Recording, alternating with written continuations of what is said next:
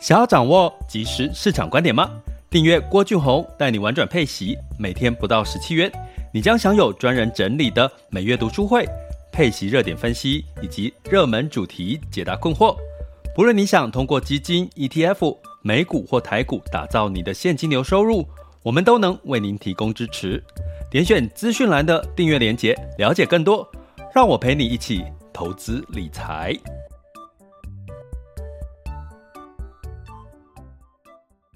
这里是完全配息笔记投资讲白话，我是郭俊宏。今天是二零二一年的五月十一日，各位大家好啊。那天气呢越来越热了哈，大家记得要多喝水，然后呃出游的时候可能要留意防晒哈。那应该这个大家都知道。那我们在开始今天的主题之前呢，我觉得每天我大概都会。看一些简报之后，我觉得把一些我有一些感觉，或者是诶，它可能反映出什么事情的一些简报，我把它贴在这个社团，然后整理出我的看法。哈，那很简短，但是呢，其实我觉得都是可以看出一些东西，所以大家可以努力训练自己。其实你既然现在周遭一直被媒体充斥在你的身边，也就是说，你也不能眼睛闭着什么都不看。那到底媒体会透露出什么讯息？我觉得这个是反而是对我们比较有利的哈。那在开始今天主题之前，我看到一则媒体新闻是说，银行不当的销售银法组哈，然后列入这个金管会的专案调查，说预计。调查二十五家里面不当销售银发族的有到嗯家数哦，这是家数哦，这不是件数哈。那目前重罚最多的是银行哦，重罚了五千万。第二大的是保险公司，是一千两百万。那从这件事情，我觉得。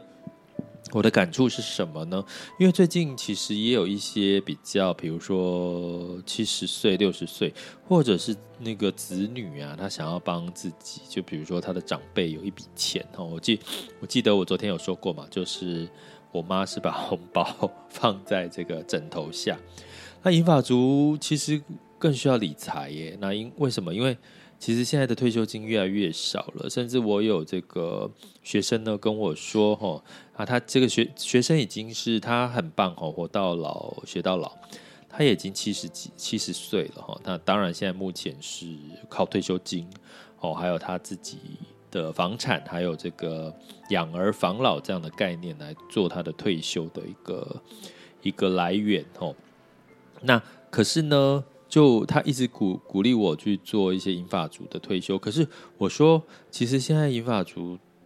做退休规划或者是投资最大的问题，其实不在于他没有学习的管道，哈，而是在于银发族通常会有几个问题。第一个是他。不接触网络哦，他不太熟悉网络啦。不要说不接触，不太熟悉网络。第二个，他对网络那些无形的东西，银行是看得到的哈，那网络是看不到的。所以基本上，他对网络上存钱存在网络上，网络银行这件事情，他们就已经是害怕了。那可是你看现在，就算是你要去银行、保险公司去存钱，现在利率那么低，那银行又很怕。金管会又很怕这个银发族被骗哦，所以就变成说，诶，他就限制你说，你现在投资基金或者是投资，你只能做保守型的投资，然后要不然就是你要做投资七十岁的，你就要做这个电话的记录哈，就对这个销售人员，以免说这个销售人员有不当的销售。问题是有很多的销售行为其实是蛮灰色地带的。你到底怎么去判断这个银发族适不适合投资股票、基金之类的，甚至是债券型的商品？所以我觉得反观来看呢，我自己抽起来看，我觉得最辛苦的不是银行、保险或从业人员，最辛苦的是银发族，因为他们的退休金越来越少，通膨、物价越来越高，环境越来越不利，越越活越久，所以可是他们却没有。弹性可以让他们选择的商品。第二个，他们又不太相信网络，常常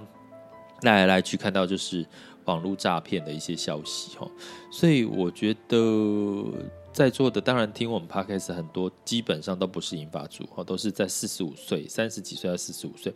所以你说你的长辈哦，是不是有这样的状况？一定有嘛？你就眼睁睁的看着他们去做一些，哎，你觉得可以更好哦，让他们这个这个在退休的规划里面哦，退休金里面有一些更好的做法，可是可能他们根本不听，耳朵是关起来的。那再加上金管会更严格的限制，在银发族的投资，就是这个销售不当这件行为，我觉得真正受 受伤的会是银发族哈。再加上现在的呃军公教开始这个退休金缩减，然后接下来可能会动到这个劳工的退休金哦，几几乎每一个人的退休金都会受到影响。我觉得劳工退休金，动到劳工退休金是早晚的事情哦。所以从这些观点，我觉得。银发族应该要从，我觉得这种投资理财教育应该要从呃学生时代就要开始了哈，一路包含英法族的学习课程哈，银发族其实很喜欢学习的，他们的学习课程应该有很多元的这个投资理财的教育课程哈。那当然也因为这件事情，我开始去思考，我是不是应该在这个线下实体。去开一些针对银发族的一些课程，让这银发族多多去了解，其实有很多东西的商品的风险，或者是它为什么有获利的一些原因在哪里？哈，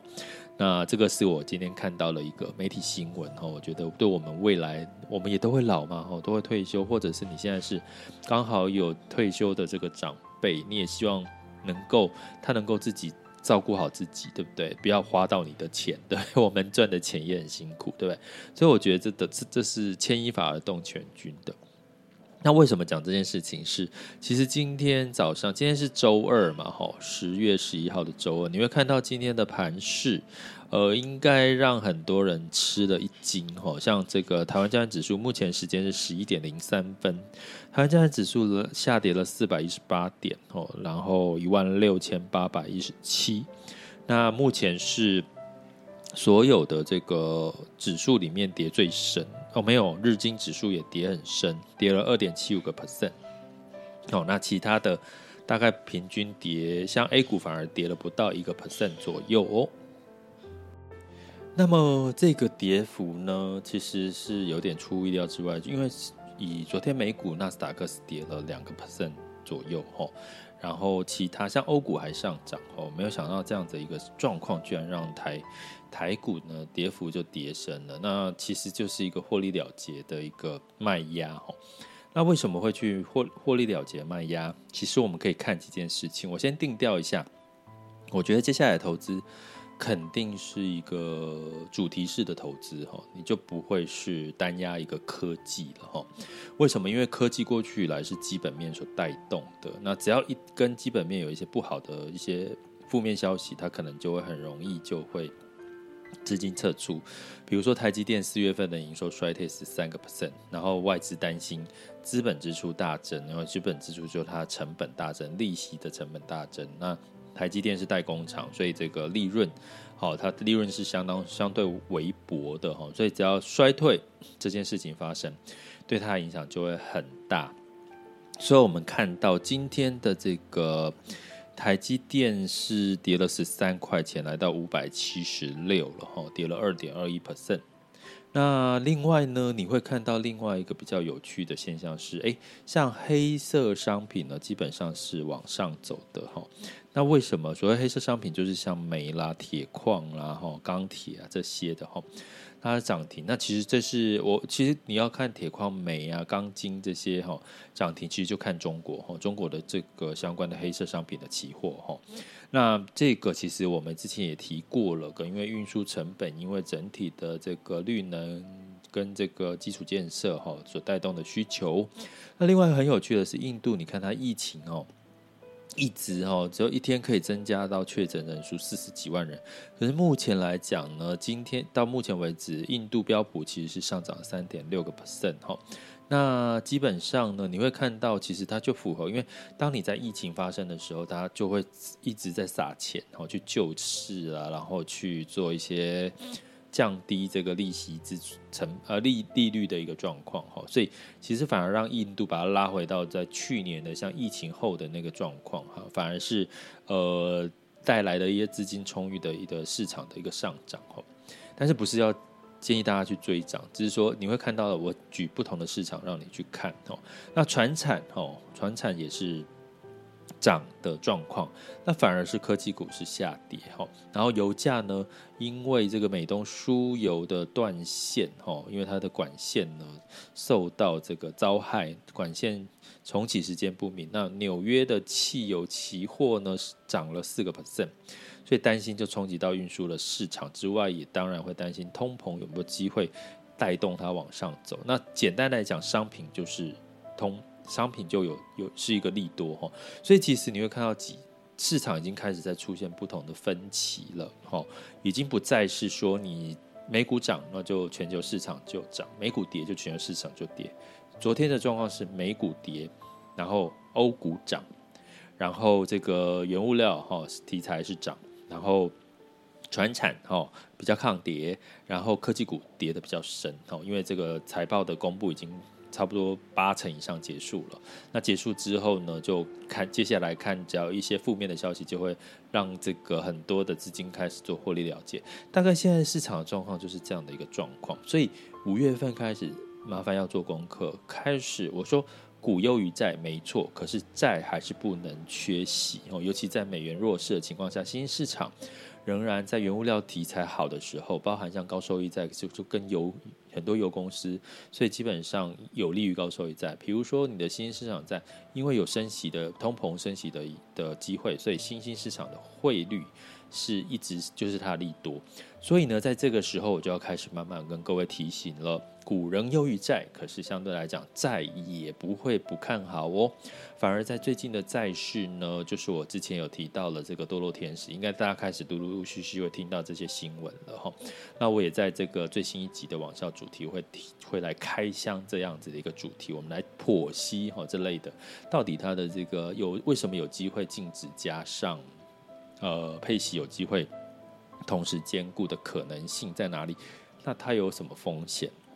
哦，这个是我们要讲，所以我们今天定调就是告诉各位，在接下来的市场行情，你可能就真的要慎选主题，才有让机会让各位的投资胜率提高哦。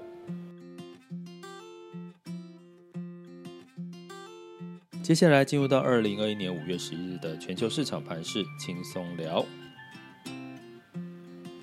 好的，那因为这个通胀嘛，哈，通膨、通货膨胀的确是担该担忧，因为我说其实之前是短期哈假性通胀，现在已经慢慢的接下来会进入到这个长期通胀哈。那原物料就先涨给大家看哈。那再加上财报已经公布的差不多，所以这个获利了结的一个卖压，道琼、S&P 500跟纳斯达克分别下跌零点一、一点零四跟二点五五个百分点。那欧股呢，普遍因为整体哈，欧洲其实跟中国一样哈，它整个市场跟大宗商品的矿业有关系，所以泛欧六百上涨了零点一，英法德分别下英下英国下跌零点零八，法德上涨零点零一跟零点零二。那在这个相对来讲呢，在雅股的部分，昨天 A 股是小涨哦，然后台股是小跌，港股是小小跌。那今天的一个情况呢，其实就很明显的，其实台湾加权指数现在时间是十一点十一分，台湾加权指数是下跌的四百一十八点哦，台积电跌十三块钱哦，然后在这个一万六千八百二十八点。那恒生指数下跌了二点一六 percent，那 A 股呢，上证下跌了零点五三，那深圳指数下跌了零点八一，那日经指数下跌二点七五，哦，这普遍都下跌了。那当然下跌的情况下带来的是台币的贬值。那能源的部分刚刚有提到，相关的骇客攻击被迫宣布关闭管道，所以布兰特原油上涨零点一 percent，来到每桶六十八点三二。那金价的部分在一千八百三十七点六美元，上涨零点三个百分点。那美元指数来到九十点二八，哈，走弱。然后相对的这个呃人民币，美元兑换人民币是六点四一，然后人民币相对还持还是持续走强。所以呢，持续的关注哈，因为大家如果这一段时间一路这样停下来，其实对这一天的涨跌哦，可能就不会就比较会平常心看待，也可能知道哦原因大概出在哪里，你就不会太过于慌张了哈。这就是我们陪伴式投资理财教育的目的。这里是完全配息笔记投资讲白话，我是郭俊宏，关注并订阅我，陪你一起投资理财。